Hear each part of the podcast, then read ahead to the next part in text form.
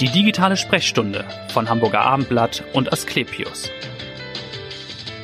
Wir sprechen heute über ein wichtiges und gewichtiges Thema, denn schon jeder vierte Deutsche gilt als etwas zu übergewichtig, Tendenz steigend. Was Adipositas bedeutet und wie man diese Erkrankung behandelt, darüber wollen wir heute sprechen. Mein Name ist Vanessa Seifert und ich freue mich auf Dr. Thomas Mansfeld, Chefarzt der Abteilung für Allgemein Gefäß- und Viszeralchirurgie im Asklepios Westklinikum hier in Hamburg. Herzlich willkommen. Hallo, herzlich willkommen. Vielen Dank für die Einladung.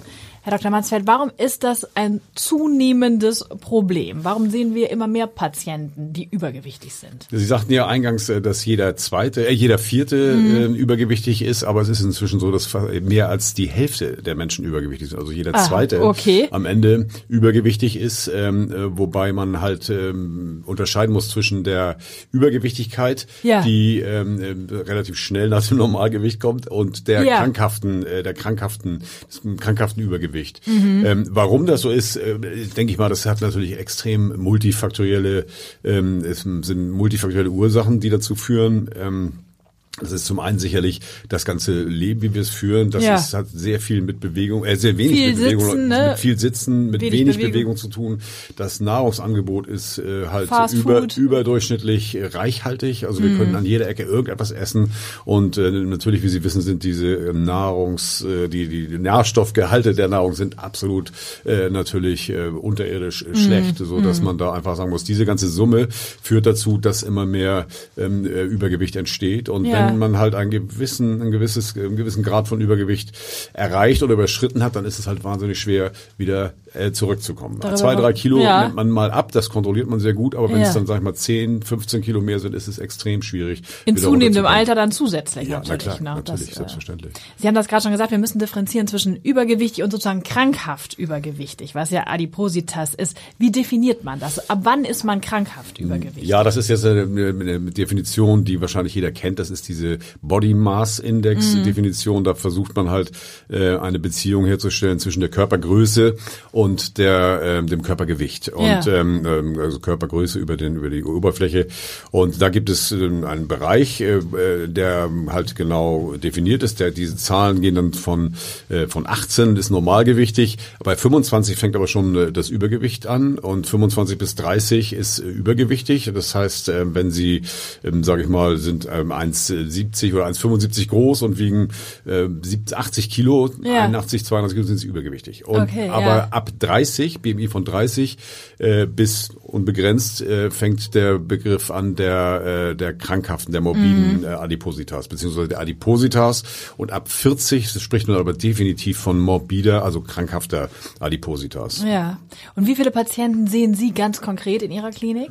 Ja, wir sehen, wir haben ein Adipositas-Zentrum, ähm, was ähm, ja äh, so multidisziplinär aufgebaut ist, ähm, äh, was eben auch die Behandlungsform ist oder das Behandlungsangebot darstellt für die Patienten. Und wir sehen pro Jahr, ja, ich schätze so um die 1400 Patienten, die unsere, äh, die zu uns kommen und Hilfe suchen. Ja. Und ähm, ja, mit steigender Tendenz, das muss Ja. man einfach ganz klar sagen. Und äh, das Problem ist natürlich, das muss, wir müssen die Termine haben und so weiter. Natürlich. natürlich Und, und die Plätze haben dann ja, auch, ne? es wird immer mehr. Wobei man auch sagen muss, ist natürlich äh, die, die, die, das Bewusstsein, dass es sich um eine Krankheit handelt. Äh, das ist natürlich nicht überall äh, vorhanden. Vor allen Dingen zum einen nicht bei den Patienten in Anführungszeichen, aber eben auch bei den Ärzten zum Beispiel nicht oder auch bei den Mitmenschen. Sie wissen auch, Das dass heißt, da gibt es eine Stigmatisierung, Ja, also du bist, schon. du bist zu Ja, dick, ja, beweg klar, dich genau, mal, beweg dich eigene mal Schuld.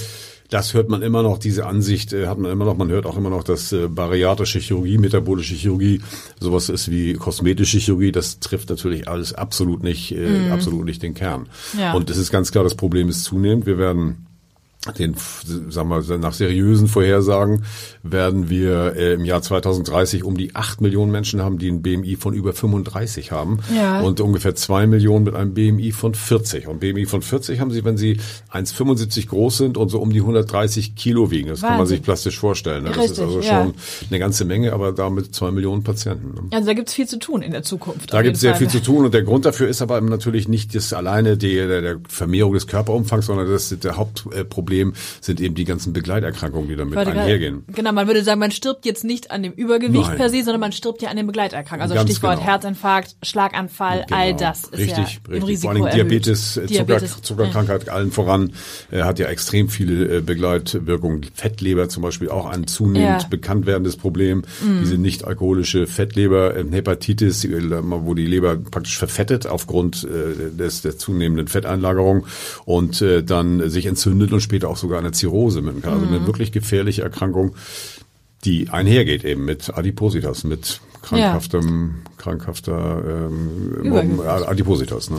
Jetzt sind wir im Grunde dann auch schon bei der Therapie. Was tut man, wenn man dann in ihr Zentrum kommt? Man würde sagen, erstmal Diät, ist das tatsächlich, oder Ernährungsumstellung, das würde man erstmal probieren, oder? Ja, natürlich. Es ist kein, also es ist ein, ein ganz multifaktorielles äh, Krankheitsbild, das habe ich gesagt, und so dementsprechend muss auch die Therapie ansetzen. Und es gibt ähm, ähm, drei wesentliche Säulen. Das ist natürlich die Ernährungsumstellung. Ja. Es muss, äh, man muss lernen, die Patienten müssen lernen, äh, wie sich die Nahrung zusammensetzt, wie viel man nehmen sollte, was ist gesund in Anführungszeichen, was Ja. ist nicht gesund. Äh, und ähm, ähm, das müssen sie, dafür müssen sie praktisch äh, so oder so werden diese diese Kurse angeboten. Das sind so so ähm, Ernährungstherapie ähm, Kurse, die sie machen müssen äh, oder die angeboten werden, nicht machen müssen, die sie Ja. machen. Wenn sie machen wollen, dann können sie die machen. Äh, Das zweite ist die Bewegungstherapie, ein ganz wichtiger Punkt. Der muss tatsächlich richtig ähm, Bewegung gemacht werden und zwar tatsächlich im Umfang von zweieinhalb Stunden die Woche muss Mhm. Bewegung nachgewiesen werden. Das kann man in Fitnessstudios machen, es reicht auch Radfahren und so weiter. Ja. Und die dritte Säule ist natürlich auch die psychologische Betreuung, weil das natürlich auch, äh, wie gesagt, sagte, multifaktorielle Das ist Ursachen. auch eine Kopfsache. Also im Grunde erstmal an, irgendwo, den Angang es ist auch schaffen. irgendwo eine ne? Kopfsache. Es gibt aus dem Kopf heraus auch so viele Motivationen zu essen und auch ohne, ohne Bedürfnis zu essen und so Mhm. weiter. Also da gibt es sehr, sehr viele Ansatzpunkte und da ist diese psychologische Betreuung ganz, ganz wichtig. Mhm. Und das alles ähm, wird in so einem Zentrum, in so einem Adipositas-Zentrum äh, vorgehalten und diese, diese Disziplinen sind da alle, äh, sag ich mal, vernetzt und reden miteinander und Ja. behandeln jeden Patienten praktisch individuell.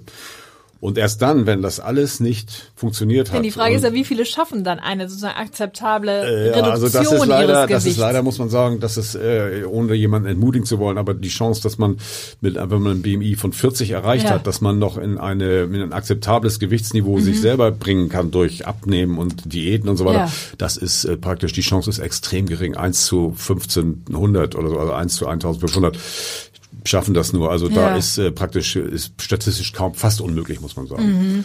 Und ähm, ja, und dann in dem, wo man praktisch, wenn diese konservative Therapieansätze, wenn die versagt haben, Ja. dann kommt natürlich das Angebot der, der Chirurgie. Chirurgie, deswegen Sie sind Chirurg, genau, deswegen ja. kommen wir dann zu Ihnen im ja, Grunde. Ja, aber die Chirurgie ist natürlich, muss ich gleich sagen, ist der kleinste Teil dieser ganzen Behandlung. Das ist eine chronische Erkrankung, darauf kommt es an, das muss verstanden werden, das müssen auch die Patienten verstehen. Eine chronische Erkrankung, die man nicht rausoperiert. So wie Ja. ich einen Leistenbruch wegoperiere, der ist weg und der ist also, dann verschwunden. Man ist wieder äh, heil und genesen. Aber genau, Ja. sie, wir können das nicht, wir können nicht die Adipositas herausoperieren, sondern diese Erkrankung hat man und man können, wir können nur mit der, mit der Chirurgie eine, eine Hilfestellung leisten, wieder in ein äh, bewegliches Leben zu kommen.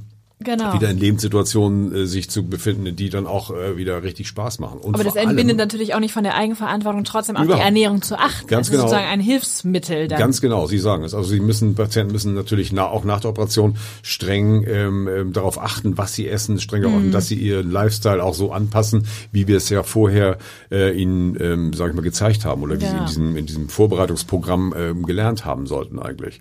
Und ähm, ähm, wie gesagt, ein Baustein auf dem Weg, ein normales Leben zu erreichen und ähm, aber ein ganz, ganz wichtiger Baustein. Das muss man, Genau. das muss man Und wie sieht sagen. dieser chirurgische Baustein aus? Man denkt im ersten Moment jetzt nochmal an das Magenband, aber das ist äh, komplett 90er, muss man sagen. Das wird ja Magenband heute gar nicht Magenband mehr. Ist old, old, school, richtig old school. das wird macht nicht man, mehr eingesetzt. Das macht man heute nicht mehr. Das hatte doch immer Komplikationen gemacht. Die Ergebnisse waren dann doch nicht so, wie man erwartet hatte. Mhm. Und heute gibt es im Wesentlichen zwei konkurrierende Verfahren, oder nicht gar nicht konkurrierende. Es gibt zwei Verfahren, die wir machen, die, Ja. die konkurrieren nicht. Die werden jeweils individuell da eingesetzt, wo es passt. Es Mhm. wird individuell geguckt, was passt für den einzelnen Patienten, womit wird er zurechtkommen, weil jedes Verfahren hat natürlich eigene äh, Vor- und Vor- und vielleicht auch ein paar Nachteile. Und im Wesentlichen ist es diese Schlauchmagenbildung, wo wir im Grunde genommen nur, was heißt nur, wo wir nur, wo wir den Magen verkleinern, äh, einfach Ja. äh, ver verhindern, dass große Mengen von, äh, von Nahrung aufgenommen werden. Und das andere sind die Bypass-Verfahren, wo wir praktisch eine Magenverkleinerung äh, kombinieren mit einer Umgehung des Dünndarms, damit einfach nicht die Nahrung so reichhaltig ausge, ähm, sag ich mal, ähm, gemolken wird und, Ja, und so mal ja. ausgebeutet wird, damit halt weniger Nahrungsstoff und Fett vor allem aufgenommen wird in den Körper. Und äh, welches Verfahren und diese diese beiden Verfahren haben halt sehr sehr gute Wirkung auch auf die me metabolische Situation. Das heißt, ein Diabetes kann Ja. verschwinden in einem hohen Prozentsatz bei nach einer, Dia- nach einer, Okay. nach einer Bypassanlage kann ein Diabetes vollständig verschwinden beziehungsweise lange Zeit sehr sehr gut äh, kontrolliert sein und ähm, die ganze Hormonsituation, die beim adipösen Patienten ähm, durcheinander ist, also diese Regulation des, des Ja. Sättigungs- und Hungergefühls und so weiter, das geht, je adipöser man wird, desto höher der BMI steigt, desto mehr kommt das alles durcheinander und desto weniger hat man noch eine Chance, ähm, ähm, ähm, einfach durch eigenen Willen oder durch Diäten und so Ja. weiter abzunehmen. Und diese, dieses ganze Ungleichgewicht dieser Hormone, das wird auch durch so eine Operation positiv beeinflusst. ja. Wie Ganz genau, hundertprozentig verstehen wir es noch nicht, aber wir sehen, dass es so ist. Dass der Effekt und da ist. Das ist natürlich ein, ein super Effekt für das, weitere, für das weitere Leben. Und was wird häufiger jetzt gemacht? Äh, Schlauchmagen oder die Bypass? äh, Also wir machen im Eingriffe? Augenblick in unserem Zentrum ähm, hauptsächlich äh, diesen Omega Loop, diesen einanastomosen Bypass, weil der einfach sehr nachhaltig, sehr gut verträglich ist zum einen. Also die Okay. Menschen haben sehr wenig äh, Komplikationen und Probleme nachher mit der Nahrungsaufnahme, die ja äh, nebenbei bemerkt wieder normal möglich ist. Also man kann wieder normale Sachen essen. Man Ja. mag vielleicht manches nicht mehr, manches kann man auch nicht vertragen, aber in, im, im, im Großen und Ganzen kann man wieder normal essen, halt nur nicht mehr so große Portionen. Genau. Mhm. Und ähm, das machen wir überwiegend, weil es eben eine sehr gute Wirkung auf diesen auf den Diabetes hat, weil Okay. der Diabetes praktisch äh, damit ganz oft einfach vollständig verschwindet. Und wie das lange dauert so ein Eingriff dann für den Patienten? Ein Bypass dauert eine Stunde ungefähr, Ungefähr, mhm. und ein, so eine Schlauchmagenbildung dreiviertel Stunde. Okay. Und äh, diese Operationen werden alle ähm, laparoskopisch gemacht.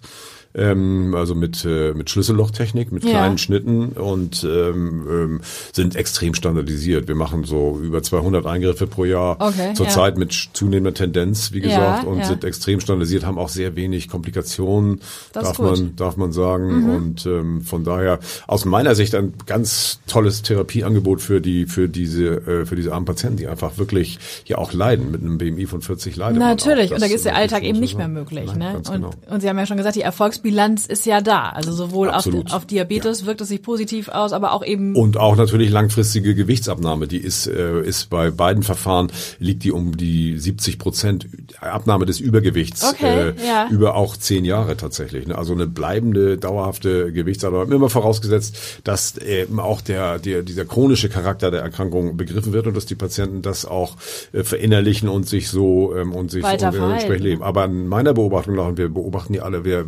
untersuchen alle Patienten nach. Wir haben eine Nachsorge, die sehr wichtig ist auch, weil halt ähm, es gibt ja auch bestimmte Vitamine, die dann fehlen, die müssen ersetzt werden. Daher diese Sachen müssen alle kontrolliert werden. Deshalb sehen wir sehr viele von den Ja. Patienten, fragen, wie es ihnen geht und so. Und meine meine Wahrnehmung ist, dass also 90 Prozent der Patienten sind extrem dankbar und ganz oft hört man eben auch, hätte ich das bloß früher gemacht. Ah, ja. Und das ist immer finde ich sehr ein guter Hinweis auch hier in dem Podcast. Haben Sie denn so eine Erfolgsgeschichte, wo Sie jemanden sehr, sehen sehr prägnant. Und denken, Mensch, das ist doch nicht derselbe Patient? Ja, da ja, jemand, habe ich so- neulich gerade neulich gerade gehabt. In der bei unserer Eingangshalle, ich ging so durch die Halle und Ja. dann jemand schreit Dr. Mansfeld und so und ich gucke und wusste nicht mehr, wer es war. Ne? Aber dabei habe ich wusste ich eigentlich genau, wer es ist. Aber, Aber er hat dann sich so stark ich hab, Sie hat sich so stark, sie war richtig, war, war, war extrem abgenommen, hatte glaube ich 60, 70 Kilo verloren und Wahnsinn, also wusste, ja, dann wusste ich sofort natürlich die Geschichte, klar, weil ich sie kenne. Aber Ja. ähm, ja, das hat einfach, das hat wirklich, ähm, hat wirklich äh, unglaublich schnelle Effekte, die die ganz toll sind und die war sprühte vor Leben und das war wirklich toll. Das ist Also, dann hat auch Spaß für den gemacht. Chirurgen auch ein Ja, schönes hören Erfolgserlebnis, immer- wenn man ja, das dann absolut, sieht, absolut, man so ja, helfen wir konnte. Hören das, wir hören das immer wieder. Ne?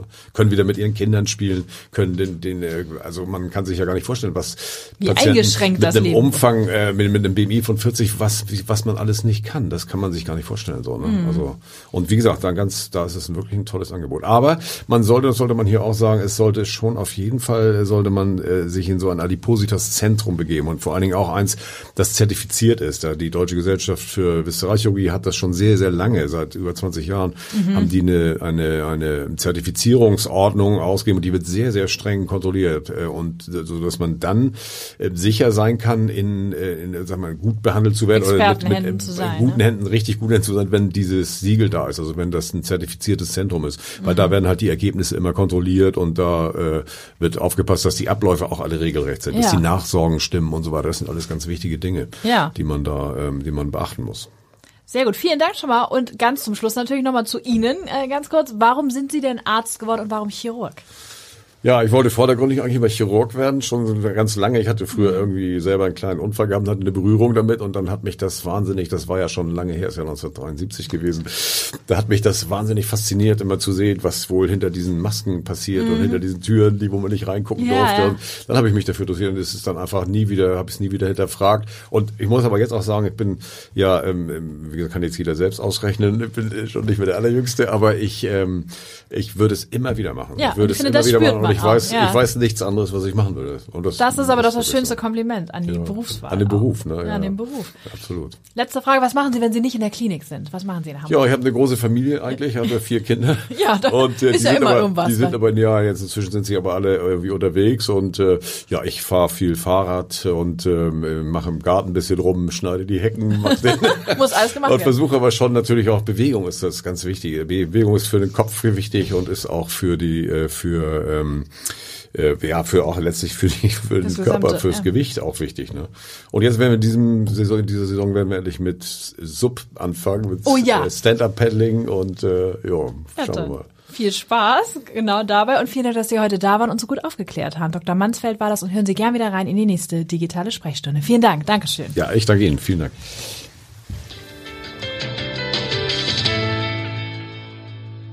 Weitere Podcasts vom Hamburger Abendblatt finden Sie auf abendblatt.de slash podcast.